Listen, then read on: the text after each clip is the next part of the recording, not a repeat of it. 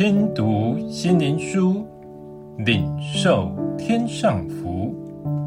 天路客，每日灵粮。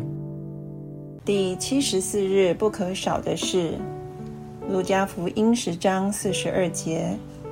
但是不可少的只有一件：玛利亚已经选择那上好的福分，是不能夺去的。我们一生中不可少的有多少呢？有曾让我们坚持的，到如今我们还认为值得的事吗？还是事过境迁，已不再坚持了？我们曾在我们人生中有多少的标的，是我们迫切渴望得着的？结果有些似乎已达标，有些无法达标，有些是我们又主动删除标的了。如此，我们若选不可少的一件，我们会作何选择呢？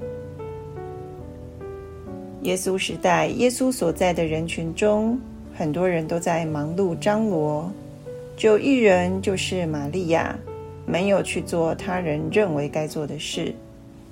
他只在耶稣身旁专心听耶稣说话，以致被指控懒惰不做事的人。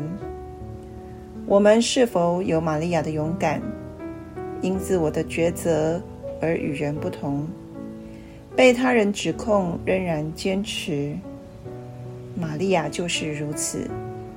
众人因耶稣来到而忙碌，玛利亚却以耶稣为中心，以耶稣为最宝贵的，专心在耶稣脚前，要聆听耶稣的话。大家冷落耶稣而去忙碌他们认为好的事，这本是不应该的。他们却去向耶稣告状，论断玛利亚只在乎耶稣。众人都在发表自己的意见。耶稣开口说：“玛利亚所做才是最重要的，是不可少的那一件事。”我们呢？已找到我们生命中不可少的那件事了吗？最后，让我们一起来祷告。